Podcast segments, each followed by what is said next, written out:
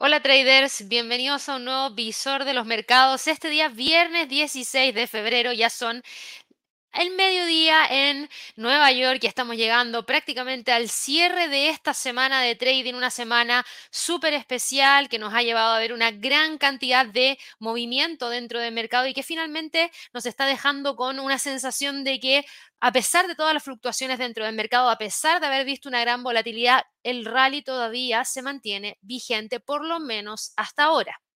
Durante esta semana hemos conocido una gran cantidad de reportes de ganancias trimestrales, hemos visto una gran cantidad de contenido que se nos ha estado presentando de indicadores económicos y de hecho hemos estado siguiendo cada uno de esos eventos a través del premercado americano, a través del cierre del mercado americano y también a través de los lives que tenemos entre medio durante toda la semana. Así que para aquellas personas que quieren este resumen semanal, bueno, para eso está el visor de los mercados el día de hoy, así que yo les voy a estar hablando acerca de lo más destacado que hemos visto durante esta semana junto a todo el canal de YouTube y todas las personas que nos han estado viendo durante todos estos días y también, súper importante, nos vamos a estar preparando para lo que se viene ya la próxima semana, para que estén muy alertas y atentos a todo lo que podría venir. Así que vámonos de inmediato a eso. Eso sí, antes quiero saludar a todas las personas que nos están siguiendo aquí a través del canal de YouTube. También quiero saludar a todas las personas que nos escuchan a través de nuestro canal en Spotify.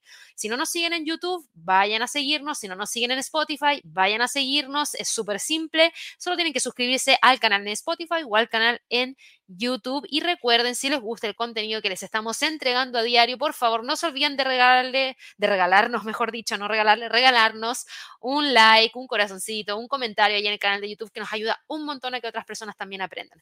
Dicho eso, vamos a ver un poco lo que sería el movimiento, por ejemplo, del Standard Poor's de esta semana. En este momento, si la vela cerrar en, este, en esta oportunidad, ahora mismo tendríamos un avance de 0,10% al alza para el Standard Poor's. En el caso del Dow Jones, un alza de 0,18%. Para el Nasdaq, una caída de 0,90% en términos semanales. Y para el Russell, una alza de un 1,79%. Por ende, podríamos decir que si la semana se cerrara justamente ahora, estaría cerrando el Nasdaq solamente en territorio negativo. Existen razones puntuales por las cuales el Nasdaq terminó comportándose de una manera más pesimista que para el resto de los otros índices y la razón es sí, hay una razón súper importante y que tiene que ver con lo que hemos conocido durante esta semana en cuanto a calendario económico y también en cuanto a declaraciones de miembros del FOMC que han hecho que varíen bastante las probabilidades de cambios en las tasas de interés. Yo diría que esta semana prácticamente todo lo que hemos visto ha, estado enfocado en decisiones de política monetaria, especulación de decisión de política monetaria y hemos pasado desde, por ejemplo, tener una probabilidad de cambio de, tasa de interés para ver una reducción de la tasa en 25 puntos base en la reunión de mayo en torno a un 70%, a terminar el día de hoy con una probabilidad de recorte de tasas en mayo prácticamente inexistente. Y de hecho, para que lo vean en la gráfica, se los voy a mostrar a través de la herramienta del Chicago Mercantile Exchange FedWatch Tool que ustedes pueden acceder. Y aquí nos muestra la probabilidad que existe hoy en día de ver un recorte de tasas en la reunión de mayo es de tan solo un 30,35%. Inclusive la probabilidad de ver un recorte en junio disminuyó desde más de un 80% a tan solo 72,27%. Por ende, ahora gran parte del mercado ve como escenario más probable que los recortes de las tasas lleguen para la segunda mitad del año 2024. Las razones tienen que ver con todos los datos que se nos han estado entregando durante esta semana y yo se los voy a mostrar aquí de inmediato porque hemos tenido una gran cantidad de indicadores económicos sumamente relevantes para Estados Unidos que nos permiten tomar esa postura o esa evaluación de escenario. Vamos a filtrar por noticias de mediano y alto impacto, netamente para, bueno, no netamente, dejemos toda la del resto del mercado. Eh, vamos a filtrarnos eso sí en de Estados Unidos y partimos la semana con comparecencia de Bauman, miembro del FOMC, de Kashkari, miembro del FOMC, entregándonos una postura de que todavía no se alcanza el de la Fed en cuanto al nivel en el cual se encuentra la tasa de inflación. Por otro lado, todavía ellos consideran que evaluar recortes de tasas es muy precipitado y por otro lado sí que consideran que es importante generar la mantención de la tasa en el nivel actual. No están evaluando alzas de tasas, pero sí consideran que existen algunos riesgos que hay que tomar en consideración antes de poder generar algún tipo de ajuste en términos de política monetaria. Por el momento se ve que estaría todo muy, muy eh, apretado para mantener la tasa en el nivel actual. El martes tuvimos el dato de inflación para Estados Unidos. Y aquí es donde se encendieron esas alertas, porque la inflación anual subió de perdón, cayó de 3,4 a 3,1%. La inflación subyacente anual se mantuvo plana en 3,9%. Y ahí ustedes me podrían decir, pero Gaby, entonces, ¿por qué se preocupa tanto el mercado? No, es que el tema está en el dato mensual. Tanto la inflación subyacente mensual como la inflación general mensual, que corresponden al mes de enero, ambos datos mostraron un incremento. La cifra de inflación subyacente subió de 0,3 a 0,4% y la inflación en términos generales mensuales subió de 0,2 a 0,3%. Si se mantiene esa curva alcista para más adelante, podría terminar impactando en la cifra de inflación anual, empujándola hacia arriba, que es lo que la Fed no quiere. Luego de eso, conocimos el día miércoles nuevamente las declaraciones de miembros del FOMC, donde Bostic vino un poquitito más a eh, apoyar las declaraciones de los otros dos miembros que ya se nos habían entregado, por ende ya yo diría que no existía nada extra que nosotros tuviésemos que estar monitoreando, sino que prácticamente toda la FED está unida en un mismo discurso que es el de generar esa eh, mantención de la tasa en torno a los niveles actuales. El jueves, ayer, tuvimos datos de ventas minoristas que cayeron drásticamente. Entonces aquí el mercado dijo, ok, después de las fuertes caídas que se tuvieron el día miércoles, perdón, día martes, con las cifras que se nos estaban entregando, con el Standard Poor's retrocediendo un perdón, con el Russell retrocediendo un 4%, con el Nasdaq retrocediendo un 1,21%, con el Dow Jones retrocediendo un 1,38%, donde el Standard Poor's retrocedió un 1,16% y donde todos estos índices chocaron con las líneas de tendencias alcistas y muchos pensaron que estaba generándose el cambio, tuvimos el dato el día de hoy de eh, índice de precio al productor. Tuvimos las ventas minoristas en territorio negativo que dieron un respiro y ayudaron a que diera la vuelta, pero hoy día el índice de precio al productor volvió a salir alto y finalmente nos terminan dejando con un freno de las alzas. Y por eso en el caso del Standard Poor's esta semana al parecer estaría cerrando por debajo de la resistencia en 5050. En el caso de el Dow Jones estaríamos viendo un precio de cierre por debajo de la zona de los 39.000 puntos, todavía manteniendo la tendencia. En el caso del Nasdaq, viendo el precio cerrando por debajo de los 18.000 y en el caso del Russell, viendo el precio cerrando por debajo de la resistencia en los 2073. Por ende, sí, tenemos muchísimo que tenía que ver con el calendario económico. Aparte de eso, tuvimos entregas de reportes trimestrales y nos vamos a el calendario de reportes de ganancias trimestrales que nosotros seguimos revisar a diario en los lives de premercado o en el cierre, ustedes se van a dar cuenta que esta semana no era fácil porque esta semana conocíamos la entrega de reportes de, por ejemplo, Coca-Cola, Airbnb, Shopify, teníamos la entrega de The Kraft Heinz, de Cisco Systems, Occidental Petroleum, de Apply Materials, de Coinbase, de Deere Co. Y de todos estos, de todos estos, personalmente destaco el reporte de ganancias trimestrales de Apply Materials y de Coinbase. El resto, más o menos, por ahí nomás, no fue nada espectacular, pero en el caso de Coinbase, ahí sí que tuvimos un gran movimiento el día de hoy hacia el alza. Es este gap con el que abrió hoy día Coinbase y nos lleva a ver una acumulación de alzas de un 14,79%. ¿Por qué? Porque nos entregó un reporte de ganancia trimestral que nos permitió ver un beneficio por acción y es el primer reporte en el cual nos entrega un beneficio por acción desde la entrega de los reportes de prácticamente 2021.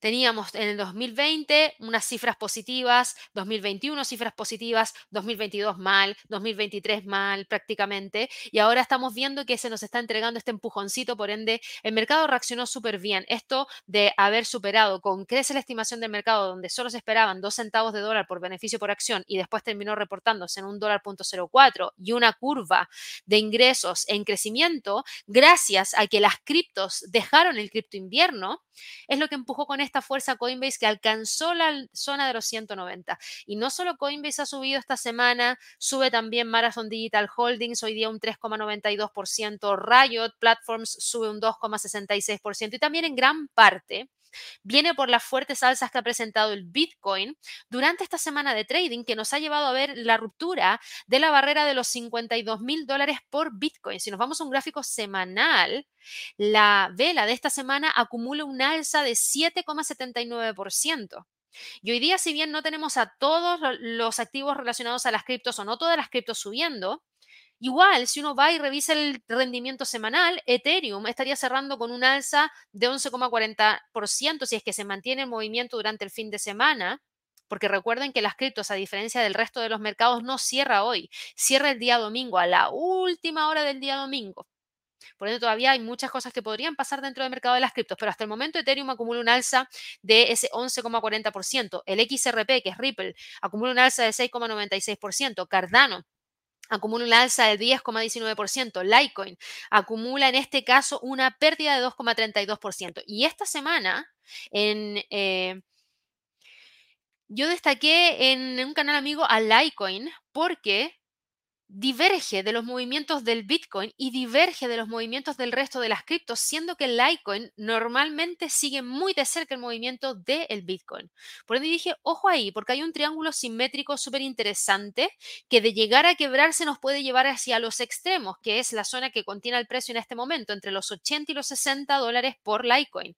Y eso significaría un movimiento potencial ya sea de un 8% o también de un 8% en la parte inferior. O sea, cualquiera de los dos escenarios que se genere podría entregar una fluctuación de un 8%. Por ende, ahí hay que prestarle ojo a la espera de que se genere algún tipo de ruptura que nos indique la dirección que pueda tomar Litecoin.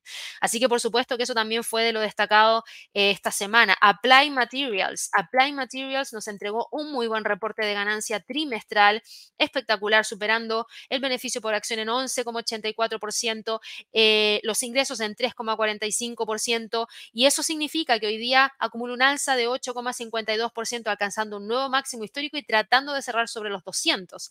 En cuanto al resto del mercado, Nvidia destaca. ¿Cómo no la voy a destacar si hace un par de días atrás, el miércoles, de hecho, destronó a Amazon del cuarto lugar como empresa de mayor capitalización bursátil. Amazon tenía el cuarto lugar, Nvidia estaba en el quinto. ¡Pum! Vino el miércoles y se puso arriba de Amazon, es decir, se transformaba en la cuarta empresa de mayor capitalización bursátil. Y ayer jueves, después de las alzas presentadas por parte de Nvidia, continuó escalando puestos y ahora había destronado a Alphabet del tercer lugar.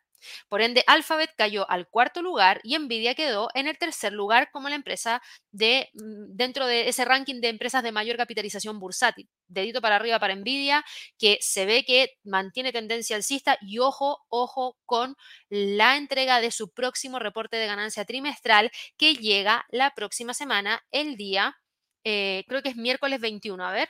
Sí, miércoles 21, donde se esperan 4 dólares con 58 centavos y un beneficio por acción de 20 con 37. Yo diría que esto es de lo más destacado. Destaco también los movimientos hacia el alza que logró generar Netflix, alcanzando un máximo esta semana en 597 dólares por acción. También destaco el repunte de Tesla, que está logrando dejar la zona de congestión luego de haber alcanzado hoy día máximos en torno a los 203,17. Así que yo diría que eso es lo que más destaco en términos de acciones. En cuanto a las divisas, el dólar index ha logrado continuar con el canal alcista que viene trayendo hasta hace un tiempo, pero sigue dando la pelea en torno a los 104.50. Por ende, el euro dólar todavía continúa muy presionado hacia la baja. Esta semana nosotros vimos al dólar frente al peso chileno con una gran cantidad de fluctuaciones, alcanzando niveles en torno a los 980 eh, pesos por dólar, a partir de todo lo que se ha dado a conocer en cuanto a especulación de que la Fed va a seguir manteniendo las tasas, mientras que el Banco Central de Chile recorta, recorta, recorta y de manera bastante agresiva. Entonces eso nos lleva a tener a un peso chileno muy débil frente al dólar y se espera que se mantenga la zona de los 980, 960.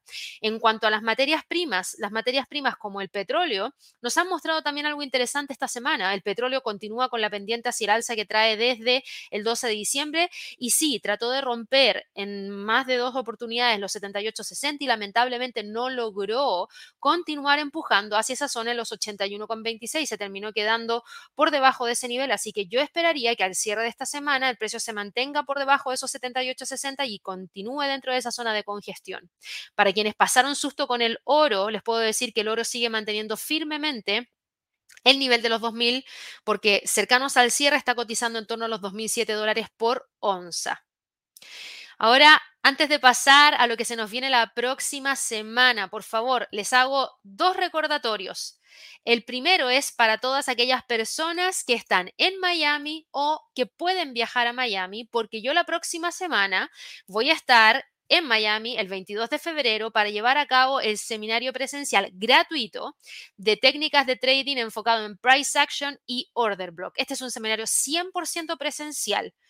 Quedan solo seis días y si quieren participar, por favor soliciten información para poder reservar su puesto y que de esa manera no se lo pierdan. Esto parte a las 5.30 de la tarde hora de Miami en el hotel de Royal South Beach, Miami. Y este evento lo estamos realizando en colaboración con el broker Oanda. Si quieren más información, aparece todo el detalle de Oanda ahí directamente en la página. Así que para todos los que están en Estados Unidos, los dejo invitadísimos a que puedan participar y que nos conozcamos porque es el primer viaje que Inversiones y Trading hace hacia Estados Unidos, así que esperamos que eh, nos podamos conocer, por supuesto. Y en segundo lugar, pero no menos importante, les quiero recordar a todas aquellas personas que están interesadas en aprender de psicología del trading o de psicotrading, que es básicamente controlar las emociones al momento de operar, que es importantísimo. Nosotros vamos a estar dictando el seminario de Trader Mindset en abril. ¿Y yo por qué hago hincapié en esto? Porque esta semana justamente hice una encuesta que todavía no cierra en donde preguntaba cuáles son los cursos que les gustaría que dictáramos durante este año 2024 y puse tres opciones a partir de lo que ustedes históricamente nos han mencionado que les interesa. Y dentro de esos temas puse psicotrading, estrategias de swing trading, estrategias de scalping y cómo invertir en acciones. Está la pelea con uno, pero igual, miren, tengo 73 votos, yo hice dos encuestas en YouTube y también fue del mismo estilo, pero tengo en este momento un 46,6% de preferencia para un curso de estrategia de swing trading o una estrategia de scalping. A principios de este año hicimos el curso de Ninja Scalper y dado que a ustedes les interesa seguir aprendiendo de scalping, es muy probable para todas aquellas personas que no lo pudieron tomar que lo volvamos a repetir porque fue un éxito. Vamos a añadir un curso de estrategias de swing trading específicamente enfocado en swing trading. ¿Para qué? Para todas aquellas personas que les interese el swing trading. Y en segundo lugar tengo al psicotrading. Y el curso de Trader Mindset justamente habla de eso. Y es este abril. Nos quedan todavía varios días, pero son salas chiquitas, muy chiquitas. De hecho, voy a, voy a, no sé si hay imágenes acá. No, voy a pedir que añadan imágenes del tamaño de la sala. No son más de 10 a 15 personas. Por ende, en el Ninja Scalper se nos agotaron los cupos, tuvimos que abrir una nueva sesión y también se llenó completo. Les digo, por favor, no lo dejen para el final, sobre todo si están en procesos de apertura con un broker en convenio, podrían acceder gratis a este curso. ¿Y cuál es la gracia? Es que además de acceder al curso de estrategias de trading y al de psicología del trading, que son dos cursos on demand que van a obtener, van a poder acceder a la sala de trading por 20 sesiones y en marzo tenemos sorpresas para la sala de trading. Y van a poder acceder a clases y coaching presenciales uno a uno conmigo y con Javier, donde les vamos a entregar técnicas y tips para alcanzar el mindful trading, es decir, hacer trading con la mente prácticamente limpia, eliminando todo el ruido externo, que es muchísimo, y en realidad es súper útil. Así que, por favor, traten de participar. Las sesiones son presenciales en Ciudad de México el 9 y el 11 de abril, online el 15 y el 16 de abril y para los que estén en Chile podríamos abrir unas sesiones presenciales en Chile si es que hay quórum. Y tenemos una sesión especial de preguntas y respuestas el día 17 de abril. Así que, ojo, este curso lo dicta tanto Javier como yo. Por ende, para todos los que quieran aprender de nuestras propias técnicas que utilizamos para controlar las emociones, los dejo invitadísimos a que puedan participar. Van a encontrar el enlace en la descripción de este audio o de este video. Y ahora sí, ya vámonos a lo que nos convoca, que es lo que se nos viene la próxima semana. La próxima semana que es del 19 al 23. Ojo ahí porque yo el 21, 22 y 23 voy a estar fuera. Javier me va a estar reemplazando los lives de premercado americano y en el live de alerta Forex porque yo voy a estar en Miami o arriba de un avión o allá presencialmente con internet limitado. Pero lo que se nos viene la próxima semana es lunes 19 de febrero, tranquilísimo. Ah, lunes 19 de febrero, a ver, deme un segundo. Sí, Lunes 19 de febrero, Día de los Presidentes, por ende ahí la bolsa no va a abrir. El mercado no va a entregar fundamentales provenientes desde Estados Unidos y también en Canadá es festivo con el Día de la Familia. Vamos a tener comparecencia de Vals del BUMA alemán, indicador de precios de materias primas para Canadá, eh, minuta de la decisión de política monetaria del Banco de Reserva de Australia y la tasa de préstamo preferencial del Banco Popular de China. El martes, inflación subyacente y inflación general para Canadá, índice principal de Estados Unidos, índice de precio al productor, y sería, y sería, diría yo, el miércoles. Creo que lo más relevante son las ventas minoristas para México, nuevas declaraciones de Bostic, minutas del FOMC, importante también para ver si hay algún detalle que se nos haya ido en los datos que se nos entregaron cuando fue la decisión de política monetaria.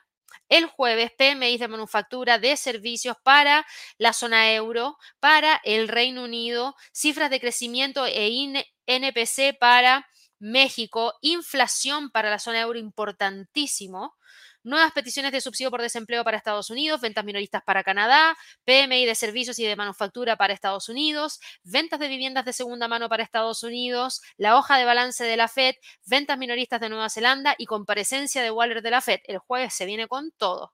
Y cerramos la semana el día viernes con festivo en Japón por el cumpleaños del emperador, en Rusia el Día de los Defensores de la, de la Patria y con datos de Producto Interno Bruto para Alemania, indicador IFO de confianza empresarial en Alemania, reunión del Eurogrupo, ventas mayoristas en Canadá y sería. Así que yo diría que de todos los días para la próxima semana, el jueves es el más importante y para quienes se preguntan por el calendario de reportes de ganancias trimestrales, ojo el martes con The Home Depot y con Walmart en el premercado. Al cierre tenemos Palo Alto Networks y Teladoc Health.